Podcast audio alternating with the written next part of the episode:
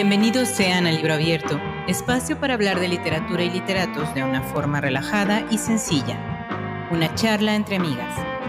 Los presento en estos micrófonos Marta Ibarra y Mayra Martínez y en la producción Jorge Lozoya, Omar Gil y Eduardo Olivares.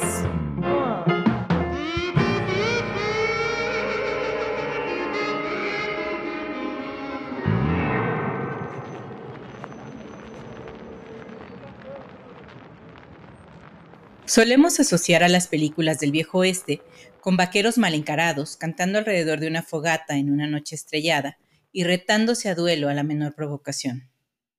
Nuestro libro invitado nos muestra la cara desconocida de este lugar, en la que una serie de sucesos pueden convertir a un artista de las flores en una mente siniestra y en la que un vaquero frío en apariencia guarda un cariño especial en su corazón.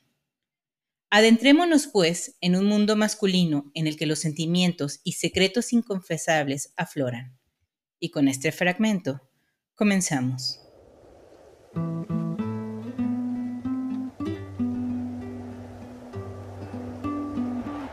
En las rocas sobresalientes de la colina que se elevan delante de la casa, en el enmarañado crecimiento de la artemisa que marcaba como acné la ladera, veía la asombrosa figura de un perro corriendo las ágiles patas traseras impulsaban hacia adelante los poderosos hombros. El hocico caliente apuntaba hacia abajo, persiguiendo alguna cosa asustada, alguna idea, que huía a través de los barrancos y riscos y sombras de las colinas del norte. Pero Phil no tenía ninguna duda sobre cuál sería el resultado de aquella persecución. El perro alcanzaría a su presa.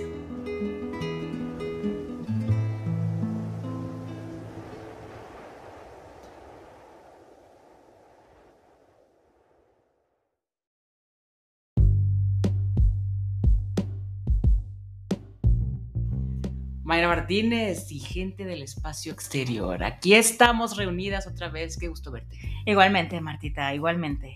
Confirmo. Así es. Hoy estoy bien contenta porque me estaba saboreando desde que empezamos la temporada. Me estaba antojando este episodio doble.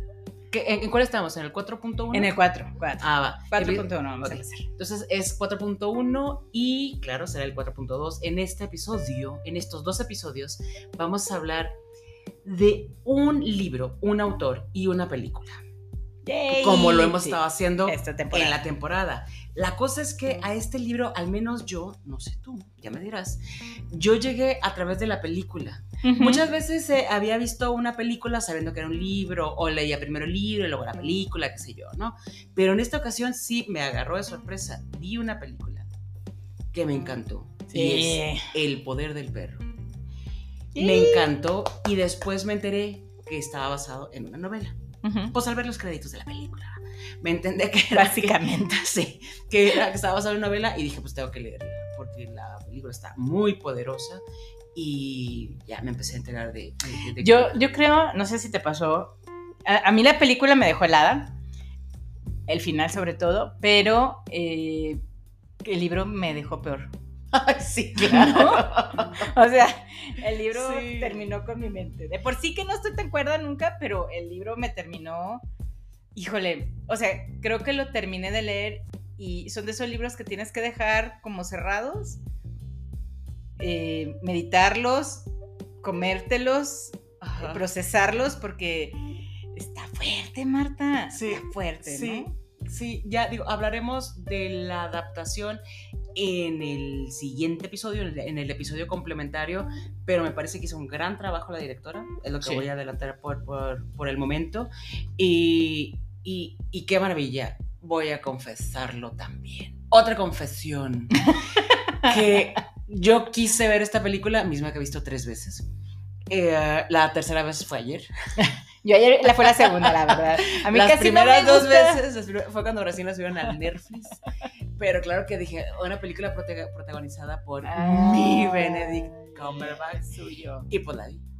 Y dije, ay, perro. O sea, sí está, la película está tremenda, tremenda. Está heavy, heavy. Pero yo me estoy desviando como siempre. No me dejes. Empecemos como siempre empezamos nuestros capítulos. Hablemos de la este vida. Magnifiquísimo libro. Y esta adaptación, bueno, no la adaptación, pero este libro está hecho por un autor que no es tan conocido, Marta Se llama Thomas Savage. Así es. Eh, Thomas. Savage es estadounidense, nació en el, en el oeste de Estados Unidos en 1905 en Salt Lake City. Eh, sus padres eran eh, Elizabeth Jerian y Benjamin Savage. Su mamá provenía de una familia muy rica de ganaderos que se dedicaban a las ovejas. Y su papá, pues ahí era como sí, pero no tanto, ¿no? Su papá Savage. Sí. Total que esa relación no prospera. De hecho, su mamá tenía un sobrenombre que era la reina de las ovejas. Está muy chistoso. sí. Eh, Y ese nombre él luego lo retoma. es- él lo retoma, Sí, claro, porque si hay algo importante en, en la obra de Thomas Savage es que los 13 libros que tiene, el único que está en español es el del poder del perro, si no me equivoco, pero de los 13 libros que tiene, el son autobiográficos todos. Sí, sí, sí. Él, al- un, un biógrafo de él dice que asegura que el Thomas decía que él no escribía biografía, pero hello, Ah, sí. O hello. sea, o sea, decía, yo no escribo biografía, pero en mis libros yo no hago investigación. Yo escribo de lo que aprendí en la vida. Hello, Claro, pues claro. eso sí, si no es biografía, ¿cómo se llama? da? Pero bueno, eh, al final sus padres se divorcian y, eh, y la mamá tiene un segundo matrimonio con él estaba muy chiquillo cuando se divorció, Sí, creo que sí, sí, tenía, seis años. sí, ver, pequeñito, Sí, por aquí lo tengo. chiquitito. Mm, sí. Seis años y su mamá se vuelve a casar con un ganadero, ellos sí ya del ganado vacuno, que se llamaba eh, Tom Brenner, que a la larga fue una persona muy importante en la vida de Thomas Savage. Sí. Lo quiere mucho, lo, lo recibe más allá de cómo era su papá, aunque él nunca perdió la relación con su papá, pero él quería mucho más a su padrastro. Pues ¿no? sí, porque estaba muy chiquitín cuando entró a su vida y creció, creció con él. Sí, yo leí muy por encimita la relación que tuvo con el padrastro y, a- o sea, como a grandes rasgos que había sido buena.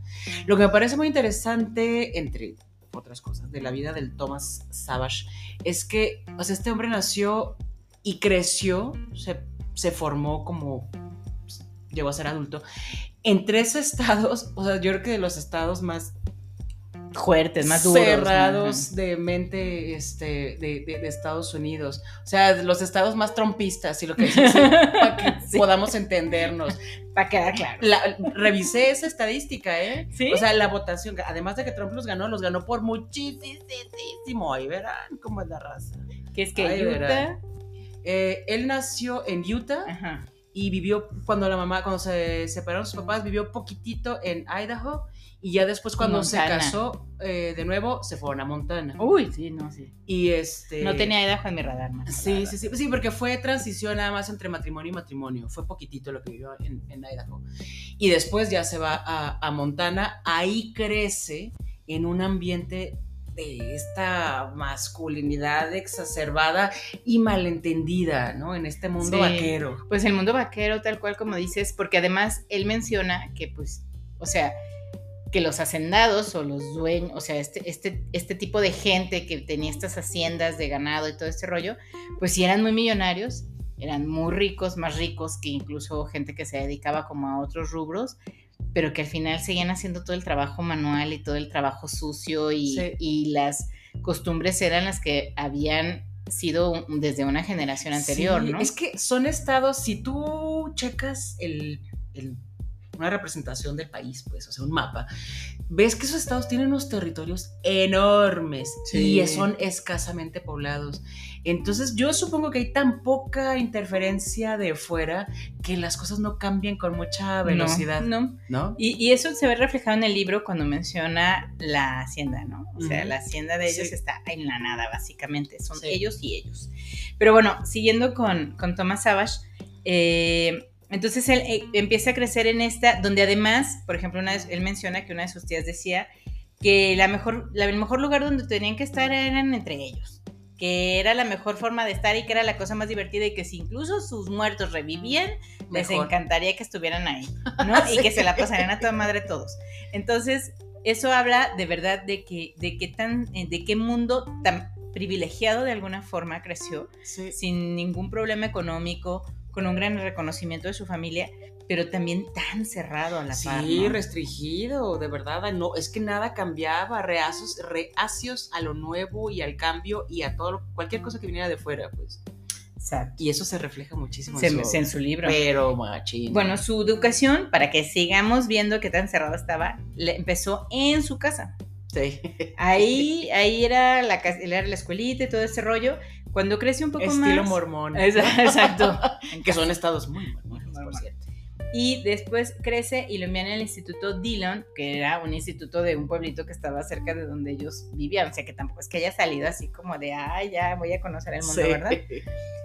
Pero él dice que todas estas experiencias, vivencias y todo le ayudaron a, eh, pues, hacer parte de su obra de esta forma tan vívida y tan, tan autobiográfica, aunque diga que no. Sí. Después de la educación secundaria, eh, se va a estudiar crea- escritura creativa en la Montana State College, donde publica, publica su primera historia que se llama The Bronx Stomper. Y después de eso, si no mal recuerdo, Marta, es, Es un relato corto. es ¿no? un relato corto Sí. y luego le pagan un dinerito, Ajá. ¿No? Y con eso él dice, ¡ah, ya soy bien millonario! Claro, como que en ese momento cuando le pagan por esa publicación, dice, ah, es que de esto se puede vivir. Claro. Claro, creo que le pagan 75 Sí, dólares, pero sí, estás sí. hablando de 1937, así que debe Sí. haberse dado un dinerito. Sí, claro. sí. Y luego él se, no sé qué tantas cosas compra, creo que le compra algo a su hermana y se compra el algo y entonces dice, ya, suficiente y deja de escribir durante varios años, ¿no? Sí, porque al final de cuentas su carrera como escritor empieza cuando él ya es un hombre maduro. No saqué Sí. la cuenta de qué edad tenía, pero ya estaba casado, ya Sí. estaba trabajando como profesor de universidad, porque él básicamente se dedicó a escribir y a dar clases. Sí, pues porque después de que estudió en Montana, eh, fue, estudió literatura inglesa en el Colby College. Entonces a partir de ahí fue cuando él ya se dedica eh, a ser maestro de Ajá. literatura. Sí, sí. de- Eh, ahí es donde conoce al que fue su suegro, al que fue... eh, Sí, de alguna que él manera también lo- era, lo- lo él también era académico. lo condujo, ¿no? Sí, él era académico también. Y ahí en una, o sea, de hecho su esposa dice, ¿no? Yo era del, yo era del oeste, Thomas era del oeste, pero nos conocimos en el este. Ajá. Pero ella, ella, ella dice, bueno, su esposa se llama, se llamaba Elizabeth Fitzgerald. Nada que ver con los Fitzgerald que conocemos, ¿no? Que es esta, ay, ¿cómo se llamaba? Es, eh, Scott Fitzgerald y su esposa Zelda Fitzgerald, nada que ver con ellos, ¿eh? Ah. Ese es, esta es otra cosa. Y esta chava dice que ella siempre tuvo muy claro que ella se iba a casar con alguien del oeste, porque era lo que a ella le gustaba. Y entonces cuando, cuando conoce a Thomas, a Thomas ella dice, él es del oeste, yo soy del oeste, le gusta dar clases como a mi papá, Claro. es un hombre de literatura. Aquí ¿Qué más soy. quiero? De ¿Qué quiero? Sí. Y Sí, se sí. casan en 1939. Además tenían gustos muy afines. A los dos les gustaban los muchachos, a los dos les gustaba escribir. Mm. a los dos les gustaba. Porque ella también fue escritora. Sí. Y si no me equivoco, Mayra, ella editaba la. Ella editó la obra de, de, este, Mm, ¿De Tomás? de Tomás. O sea, fue como el primer filtro, al menos. Era su primer filtro. Y además ella también escribía con temas muy relacionados a... Pero ella más con el tema de la persona de servicio, de, este- de estos ranchos o haciendas o como las quieran Mm, llamar. ok, ok. Ajá. Pero ella también escribía al- como de esa parte de la historia y sí, era el primer filtro de, de Thomas. Del trabajo de Thomas. Ajá. Fíjate que el Thomas Savage, en todas las eh, entrevistas, este, digo, no entrevistas a él, pero sí, aunque él murió hace relativamente, bueno, relativamente. 20 años, hija, 20 años. A principios de los 2000, pues. 2003. Murió de 88 años, tuvo una vida Sí, sí, larga. sí.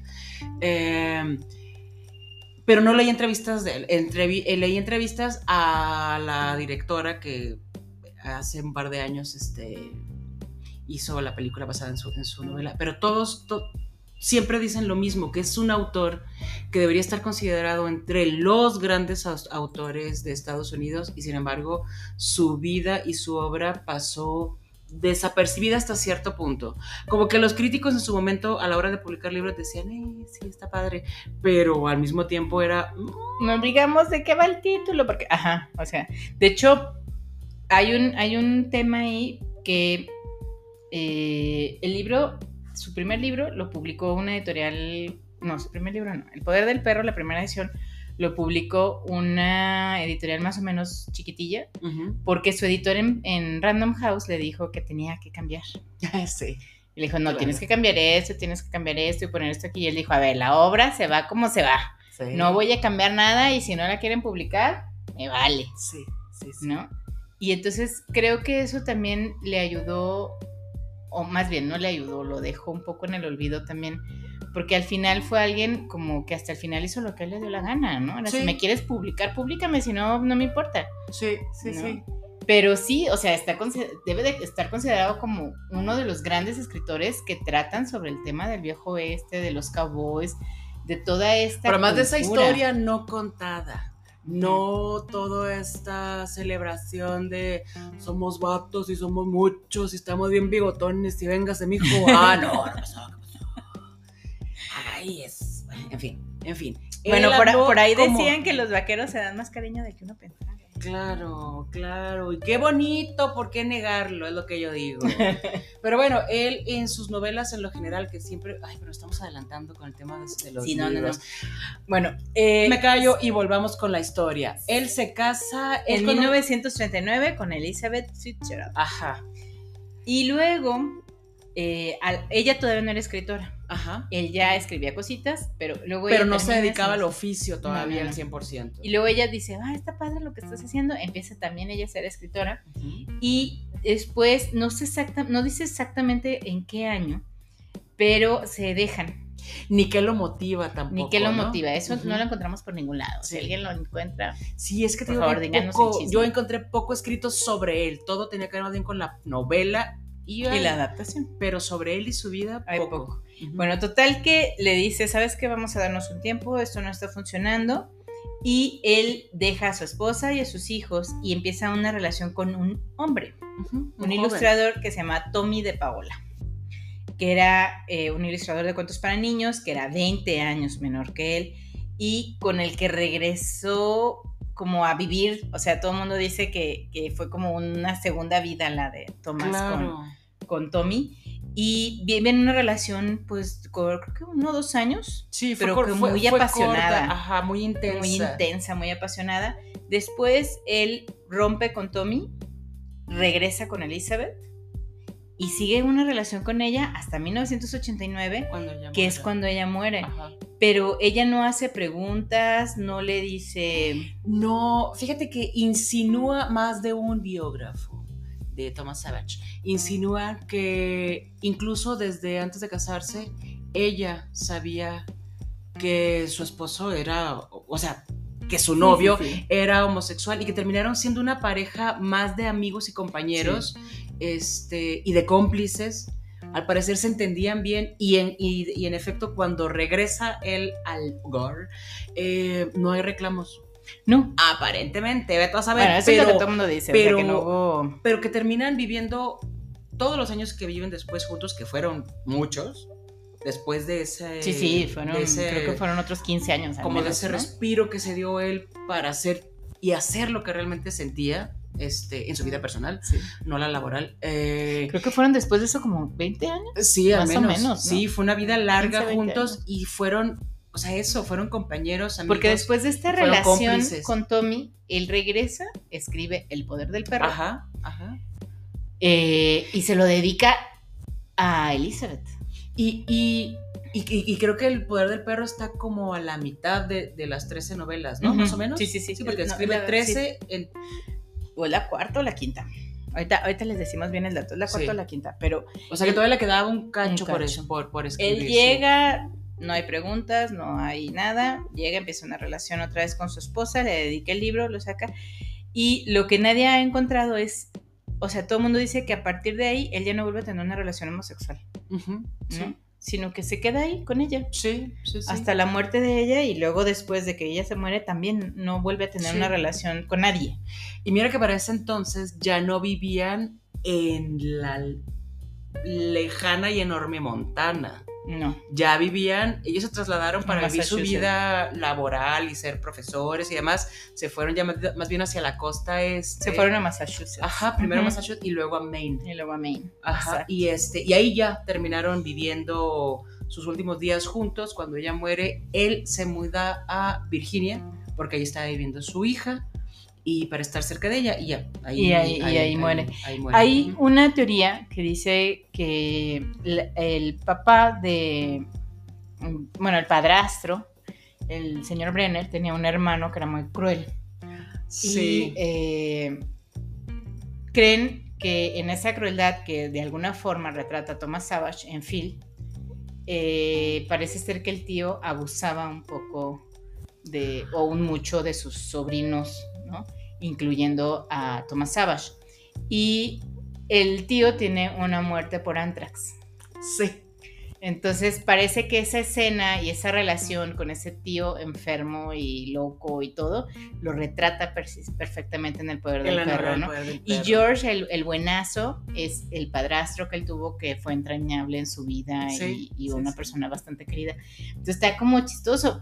Pero para que vean el tamaño de escritor que es, que no se conocía, en 1980 le otorgan, sin él buscar, la beca Guggenheim Sí. para creadores. Entonces, pues de ahí a ahí él se dedica a escribir todas las demás novelas y todo el rollo. Pero, o sea, que no lo conozcamos no quiere decir que no fue una persona súper maravillosa, grande, un gran escritor Sí, que dio pauta a muchas cosas, ¿no? claro. Por ejemplo, la... y que la- corrió una serie de riesgos Claro. tremendos. Estamos hablando que el poder del perro, específicamente, porque todo lo, el, el- hay, sí hay un tema recurrente en sus, en sus novelas de acuerdo a lo que leí de sus novelas. Y tiene que ver con esta eh, homosexualidad reprimida. Reprimida. El mundo vaquero es, es también protagonista de, de- Sí. de- de sus historias. Pues de hecho el, el anexo del... Bueno, es que no, no, no es anexo, Pero pero... estamos hablando que él escribió entre los 40, entre el- la década de los 40 y finales de los 80. Pues es que tan solo el poder del perro es del 67, Marta. Así que tenía todo en contra claro. para escribir ese tipo de temas y además tocándole a los Estados Unidos su gran este Son ícono, ¿no? vaqueros, sus vaqueros. Soy hasta cowboy. ¿Y, Sus qué? cowboys. y si le doy un besón, ¿qué, compadre? Soy un, soy un vato. Hago lo que quiero. Y este, y bueno, sí creo que él hizo un gran trabajo y a- él fue también inspiración para muchos más escritores que empezaron a tocar, no el tema de, ya saben, este, el cowboy mal encarado y Sí. él con las pistolas bien puestas Sí, sí, sí. y las espuelas, ¿no? Eh, él empezó, abrió la brecha para muchos más escritores, entre ellas la escritora de Brokeback Mountain, que también fue... Yo no sabía que era un cuento, para que veas. Eh, De la Annie Proul, ¿cómo se pronuncia su apellido? Proul, bueno, Proulx. Se escribe Proulx. Y es un cuento, es una de las historias de una colección de cuentos de Annie Proul. Sí. No sabía. Y Me enteré ella eh, hace que es como el epílogo del, del libro. Ajá, de una reimpresión Perro, de, de una final- de principios de los 2000, ¿no? Y de 2001 hacen una reimpresión y ella escribe, pues hace- habla un poco ahí de la historia. Dicen que realmente toca muy por encimito a Anya y el tema de la homosexualidad de Thomas Savage, porque es como una especie de biografía de Thomas Savage. Y entonces lo toca muy por encimita porque Thomas Savage hasta ahora va vivo todavía. Sí. Entonces no tocan tanto ese tema hasta que él muere. Ajá. hasta que él muere trasciende su relación con Tommy y los abusos del tío y todo Sí. lo demás, ¿no? Sí, porque creo que 2003, o sea, dos años después de 2003, esta ajá. reimpresión. Entonces dicen que ella es ahí como bien prudente, muy respetuosa de, de Thomas Savage, pero sí lo dice. Pues digo, me parece bien porque a final de cuentas, si él había sido discreto con eso, independientemente de cómo viviera su vida, pero él era discreto en la vida pública, ¿por qué carajos? Tenía que ponerlo más? además en su propio libro, ¿no? Sí, sí, Pues sí, y además con todo, ah, la, la raza y sus, Y sus issues. y sus issues, sí. Pero bueno, venimos a la segunda parte, Martita, para hablar de su obra. Muy bien.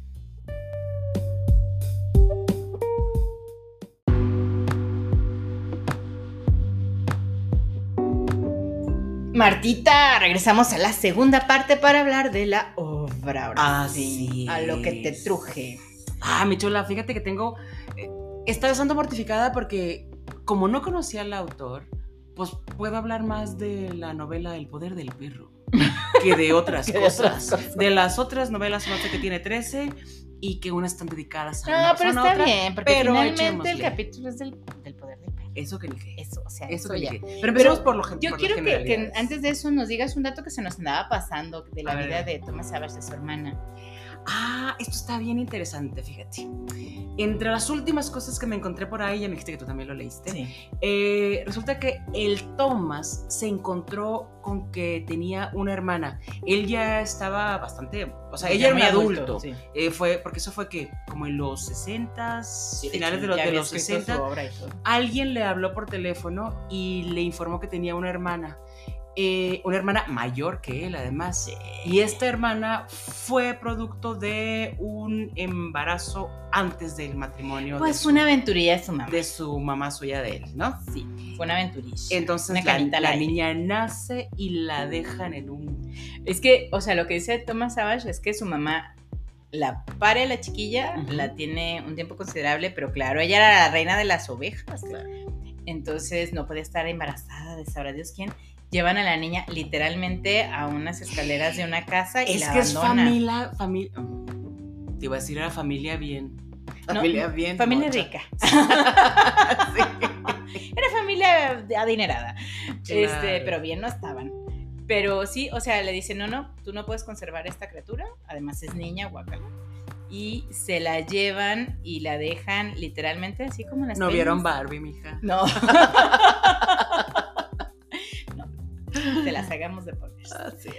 Este, pero se la llevan y la abandonan en unas escaleras de una casa. Ajá. Qué perruchis, fíjate que ese dato no lo tenía, el que fueron la abandonaron así nomás. Yo dije, "Ay, van a un albergue, No, no, no, la a la iglesia, ya sabes, con los bomberos.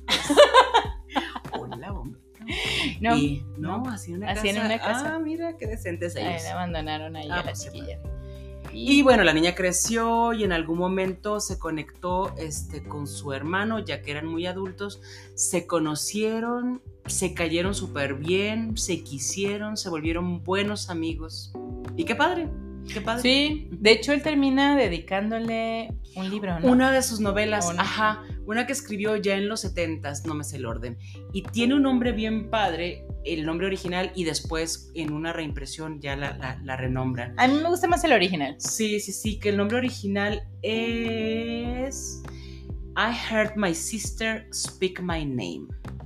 Y esta la publicó en el 77. No tengo referencias de qué va la, la No, yo historia. tampoco. La verdad es que no sé si te, te pasó, pero a mí me pasó que esto está como un poco complicado encontrar referencias de sus otras novelas. Ajá, sí, sí, sí, sí. Y, y además estamos viendo que la única que está eh, traducida al español es El Poder del Perro. Y casi creo que tiene que ver con que, Sí, con que fue, la Fue- película. ajá, con que hicieron una película que fue Sí, muy porque exitosa. La única portada que encuentras de Poder del Perro, que a ti te gusta mucho, es con el, con el Benedict. en la portada. Entonces sí tiene que ver una cosa con la otra. sí, sí. Pero bueno, esa hermana fue pues importante en su vida. Sí, Fue un lazo familiar sano, sí, ¿no? sí, con sí. el que se encuentra y le dedica a través de sus novelas, de sus siguientes novelas después del encuentro, le dedica siempre un espacio a su hermana y súper bonito. Ajá, sí, claro, eso está padre. Pero bueno, Y entonces, entrando Vengamos. ahora así de lleno a El lo de la Poder del Perro fue publicado en 1967 en esta editorial pequeñita que les decíamos que se llama Boston for Little. Eh, porque cuando el editor de Random le dice, oye, cámbiale, le dice, nah, por supuesto que no. Y entonces, pues Random le dijo, entonces no te publico, él dijo que me importa, fue con, con esta pequeña editorial y le dicen, sí, va, lo agarran, lo publican, empieza a, a- distribuirse la novela y fue un éxito, Marta. Éxito inmediato. Sí, Y eso está... pero, ah, o sea, hay, hay algo así que, que, que- que no cuadra. Porque por un lado, creo que todo su trabajo siempre fue bien recibido por la crítica, pero al mismo tiempo no era promocionado porque siempre tenía este dejo... Es que siempre hacía referencia a la homosexualidad. a la vida oculta forma. de, Ajá. de- de este gremio. Sí, ¿no? entonces no terminaba de ser, pero había una parte de la sociedad, pues, una sociedad más abierta, eh, con otro pensamiento que la recibía súper bien. No, no es que vendiera los grandes, grandes, grandes, grandes tirajes, pero por ejemplo, Pero se vendió bien, sí, y sobre es- todo eso. este, este título en particular duró dos meses en la lista de títulos nuevos y recomendados de New York Times. Ajá, sí. Hubo cinco veces en que se compraron sus derechos de obra para hacer la, la adaptación cinematográfica. Ajá. Digo, esta del 2022 fue la única que se hizo. Sí, la que ya, ¿no? la que ya cu- cuajó. Pero, o sea, habla de que de verdad sí era una obra, pues, muy importante, o sea, sí, muy fue, bien hecha. Fue una novela muy pegadora, es una novela fuerte, una historia tremenda. A mí me parece, me parece hermosa y terrible, que ya lo habíamos dicho antes de otra novela. ¿Cuál fue? ¿Cuál fue el cual Ahorita me, me acuerdo.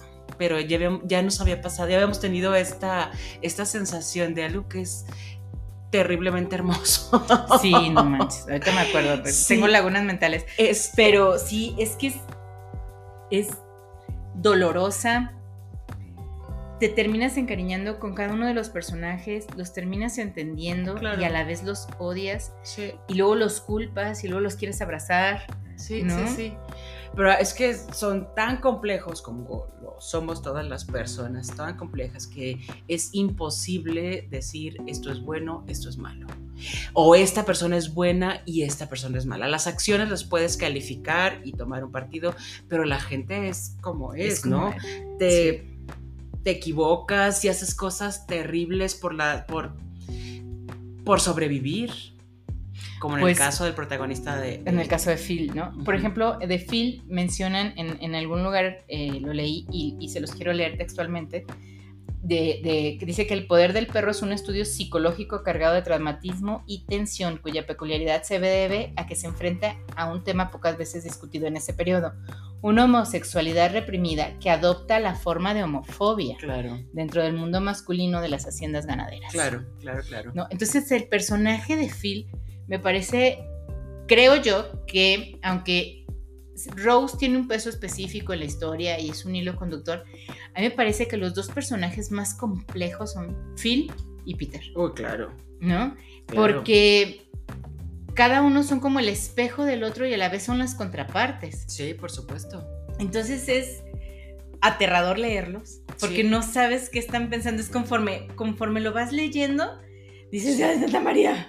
¿Qué va a hacer? sí. Y luego de repente no hace nada, y luego de repente hace todo. Entonces, ¡ah! Sí, sí, sí, claro. Este, a mí me encanta el personaje de Phil, me encanta, se me parece tan solitario, me parece tan triste y cómo justo esa soledad hace que saque lo, lo- lo- lo peor de, lo peor de él, ¿no? Y cómo está dispuesto a ser un malvado con tal de ocultar quién Sí. es él en realidad, porque está aterrado de que alguien Pero, sepa quién es O en sea, realidad. se lo oculta de alguna forma a sí mismo. Sí, solamente lo libera en este espacio privado que él tiene Sí. en, en su terreno, ¿no? sí, Que era algo que compartía con George. Pero tiene que ver, en, en- en el intro le leímos el, el pedazo del capítulo donde él ve el perro en la montaña. Y eso es un dif- diferenciador entre él y George. Y entonces él, él ve claramente el perro en la montaña que nadie más ve. O sea, Phil logra ver el perro que eh, su tutor, que ahorita se me olvidó cómo se llamaba, Eh, Bill, ah, Bronco Bill. el Bronco Bill. El Bronco Bill lo ve y le pregunta a, a Phil si lo ve y entonces él le dice, claro, ahí está el perro que persigue, ¿no? A, algo, una presa, un algo. Y entonces él le pregunta a George si, que, que ve en la montaña y él le dice, pues una montaña. sí. ¿no? No, no, pero ¿qué Sí. más ves? Pues una montaña, güey, o sea, no hay nada más ahí. Claro. Es que además hay que hacer, hay que hacer hincapié en una cosa, este, las personalidades de los hermanos, que son dos personajes importantes, por supuesto, el hermano también, eh, son opuestas, pero ahí sí opuestas de neta. Sí, sí, sí, totalmente. Los dos son hombres de una sola pieza, muy chambeadores, muy honestos, pero mientras que el Phil es un desgraciado que le encanta hacer sentir mal a la gente y dejarles ver a todo el mundo que él es brillante, porque es brillante. Es brillante, porque además, o sea, Es brillante. hay algo que no se habla en la película, que sí se habla en el libro, que luego ya vamos a la comparativa en el segundo capítulo, pero de su paso por la universidad.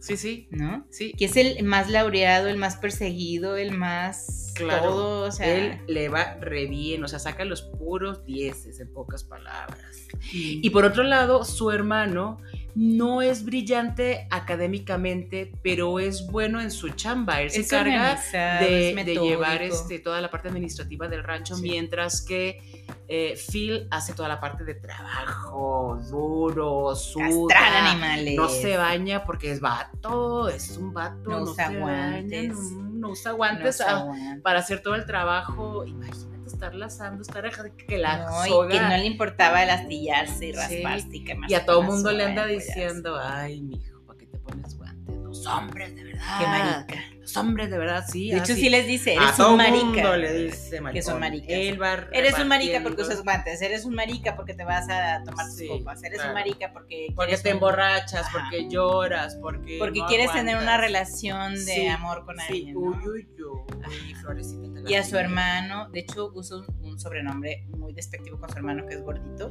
Sí, y se lo dice porque sabe que lo hace enojar. Exacto. O sea, no se lo dice de cariño. Porque además. Phil es un hombre guapo, de buen porte, en ojo azul, Ajá, claro. muy hermoso. Y George es como todo lo contrario, o sea, Sí. es bajito, es gordito, pelo negro, ¿no? Así es cuadrado, amable, es amable. es este. Sí, sí, sí, de una mentalidad muy, muy, muy, muy cuadrada y no, y como decíamos, no es brillante en ese sentido creativo y de agudeza mental y demás, por eso no ve el perro en esa, en esa montaña. lejana, él ve una montaña, que hay ahí una montaña, punto final, me vale madre. Pero luego llega este personaje, Peter, y le dice, Peter, ¿tú qué ves en la montaña? Sí, le empieza a hacer un choro de que entonces ahí la sombra, que nadie ve y que nadie entiende más que yo, y que soy bien listo, pues es un perro, le dice el Peter. Es un perro. Y él dice, ¡Ah! ¿viste un perro? Claro, o y sea, ahora sales al pan. Ah, ¿no? Sí, viste al perro. Y ahora que sales al pan, mijo, ¿no? Y empieza a ligar. Claro. Sin darse cuenta. sin darse cuenta, porque empieza a crear una necesidad hacia Peter. Y de una cosa muy tonta, que es que el Peter ve el perro que él no ve, que nadie más ve, ¿no? Termina por verlo como un igual. Claro, porque quien había visto al perro, que luego le enseña que ve al perro, es este. Ay, mira, Sí, el que- ha de el- haber sido bien codo, no me acuerdo. su El, nombre. el, el bronco. el Bronco Bill. Y entonces el Bronco Bill ve al perro, le pregunta a Phil, Phil le dice si vio al perro, Sí. Phil le pregunta a Peter y él dice, el destino está marcado. Sí, sí, sí. El Bronco Bill fue como el mentor de, de, de Phil. Phil era un muchacho, un adolescente. De los no dos, sé, de, de Phil y de George. cuando empieza a aprender todas las artes Vaqueriles. vaqueriles. Sí, pues, o sea, hacer todo el trabajo, que debe ser un trabajo pesadísimo, no sé, esto no se puede negar, de arrear ganado y marcarlo, castrarlo, etcétera, etcétera, ¿no? Estar a cargo del rancho. El, el, el- Bronco Bill los enseña, este... Les enseña a llevar la- el ganado al pueblo, a todo ese rollo, ¿no? Y... Que luego terminan también teniendo una relación extraña en el pueblo, Sí, ¿no? sí. sí, es, sí, es- sí. es como chistoso porque, de hecho, el libro empieza en una caminata vaquera, digamos, donde están arreando el ganado para subirlo al tren. Y entonces Phil le dice a George que si se acuerda que ese es su 25 aniversario. Ajá, sí. Entonces George es así como de, ay, por Dios, no, no Sí. me acuerdo, 25 de qué o qué, o sea. Sí, la, la novela se desarrolla a mediados de los 20, porque Del- dice, ajá. hace mucho énfasis en que nuestra primera caminata fue en 1900. Y es 1925. Ajá. Y entonces llegan al pueblo y es, es como, de hecho ese pueblo y, y luego ya una ciudad un poquito más grande que se llama Hereford, son como las únicas interacciones fuera de la hacienda que existen. Pero cuando hacen esas pequeñas interacciones fuera de la hacienda, es como, como que le pegan el racimo y se terminan de, de- de hacer las cosas. ¿No te da esa impresión? O sea, mientras están en su hacienda, están contentos, eh, controlado y todo. Y cuando tienen estas pequeñas interacciones fuera en estas dos ciudades, es como cuando todo se les viene encima, ¿no? Sí, porque por un lado, al George es alma tranquila, noble, muy amable y que espera más de la vida cuando interactúa con gente que Sí. no son los peones o su hermano, porque ese es su mundo, dice, ah, caray, es que hay más en la vida. Y para Phil es lo contrario, es, chale, o sea, ¿por qué hay, por qué hay más en la vida? Yo me identifico con Phil en ese punto. Yo no sé por qué hay más gente.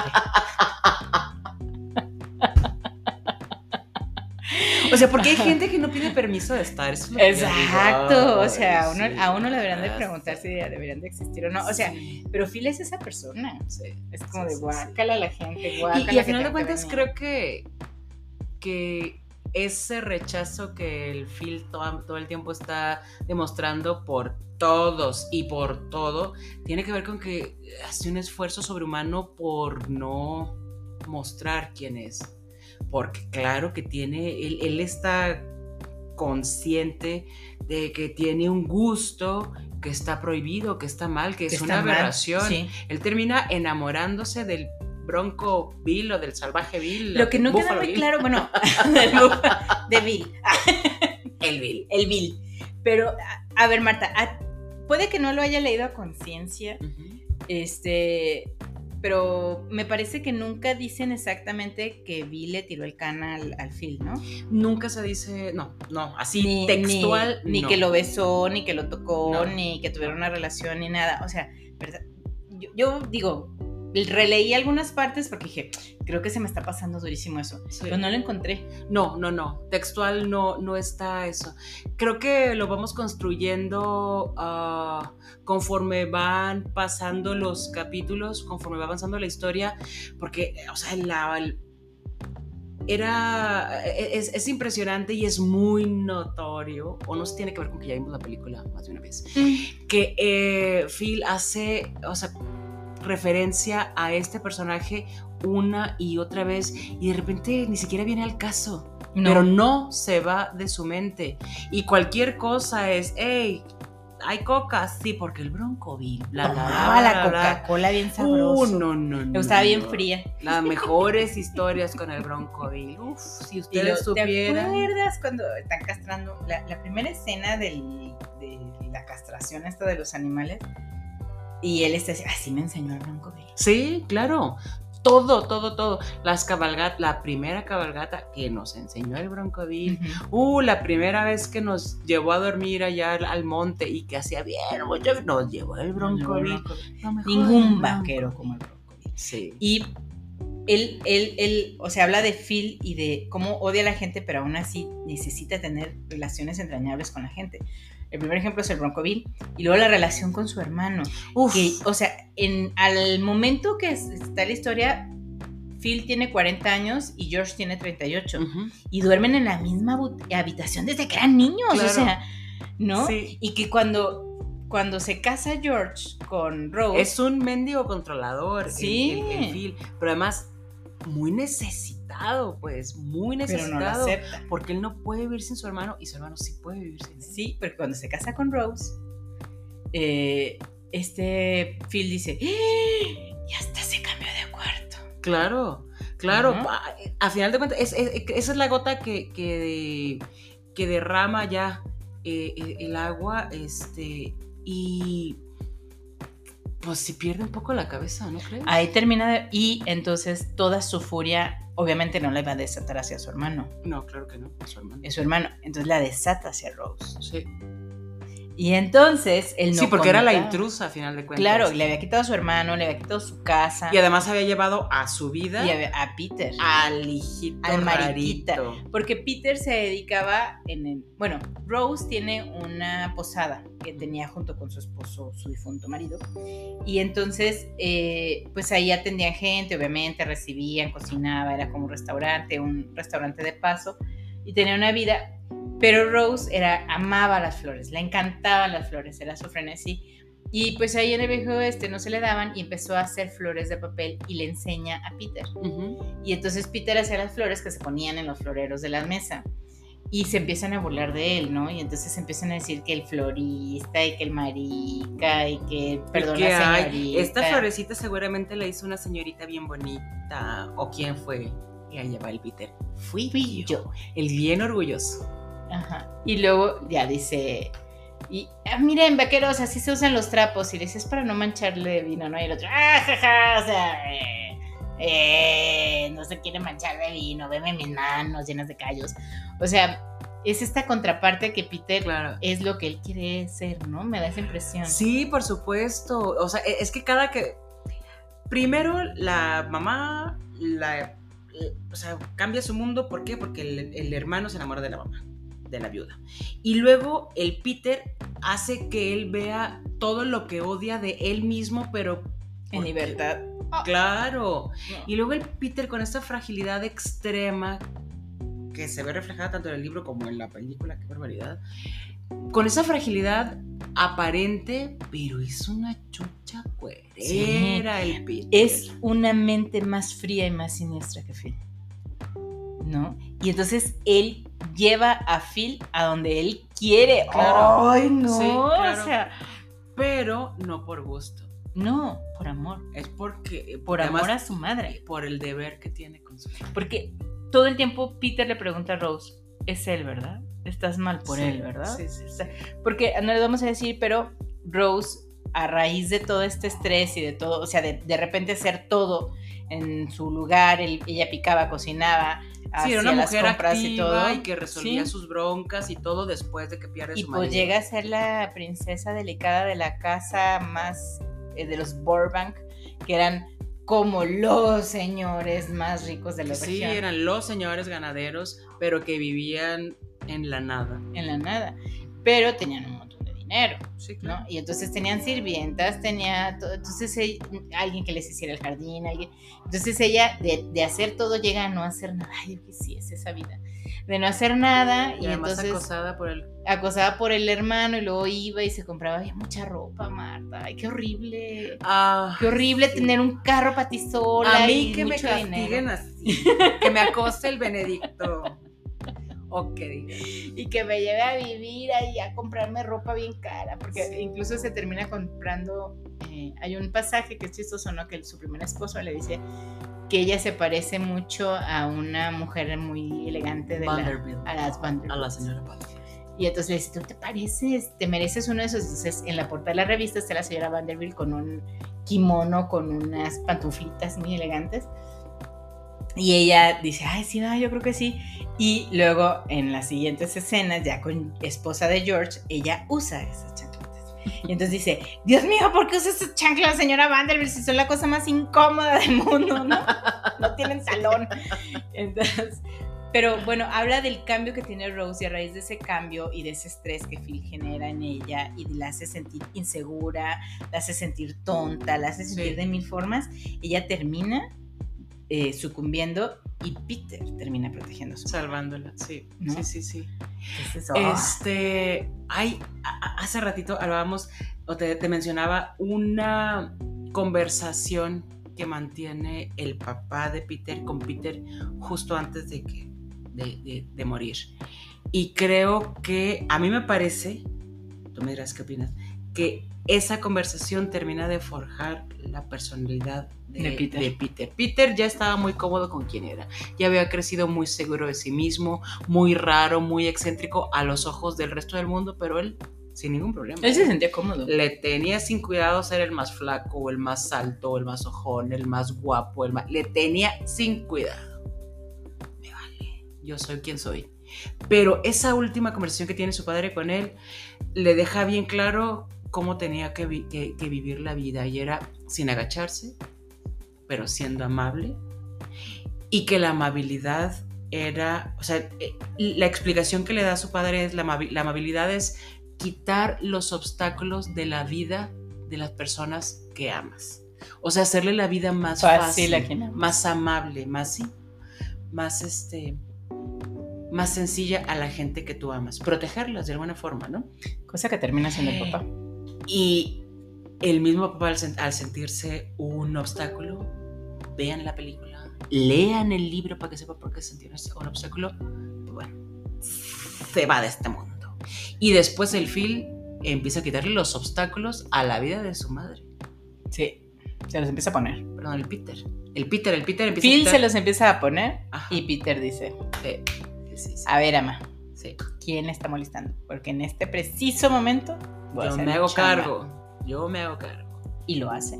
Y lo hace. Y, y amaba a George, o sea, decía, pues, George se daba cuenta del problema de Rose, de lo que hacía, y aún así nunca le decía nada, no le reclamaba, ¿no? La apoyaba, Sí. la alentaba, con un piano que le quebró la espalda a un pobre sueco, cargando el piano y todo este rollo. Pero él dice, el obstáculo aquí es Phil. Sí, sí, sí, sí.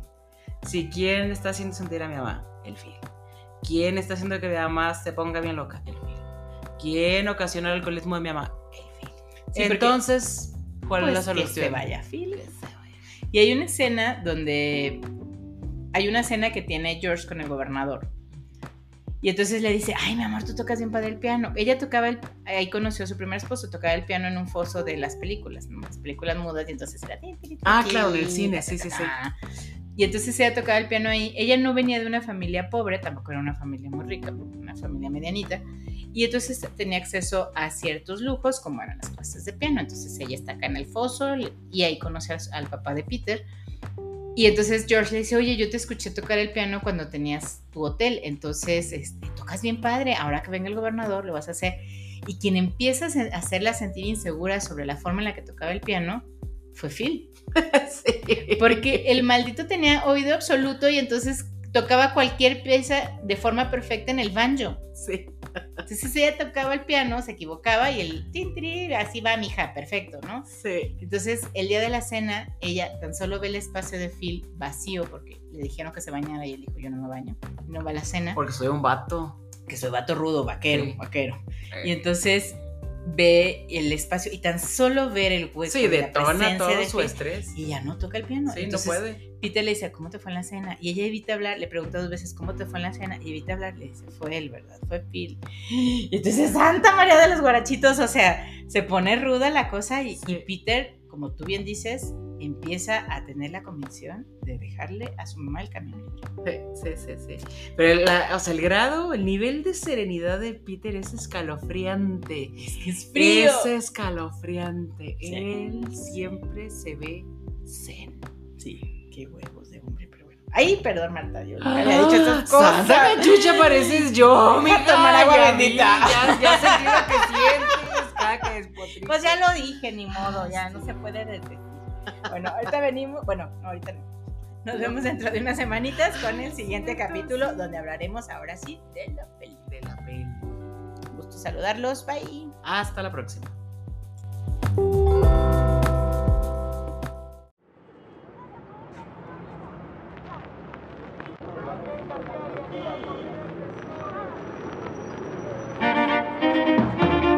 Gracias por escucharnos. Hasta la próxima. Nuestras redes sociales son Instagram, arroba libro-abierto-gdl. En Facebook y en Spotify nos encuentran como Libro Abierto y nuestro correo electrónico es libroabiertogdl2 arroba gmail.com.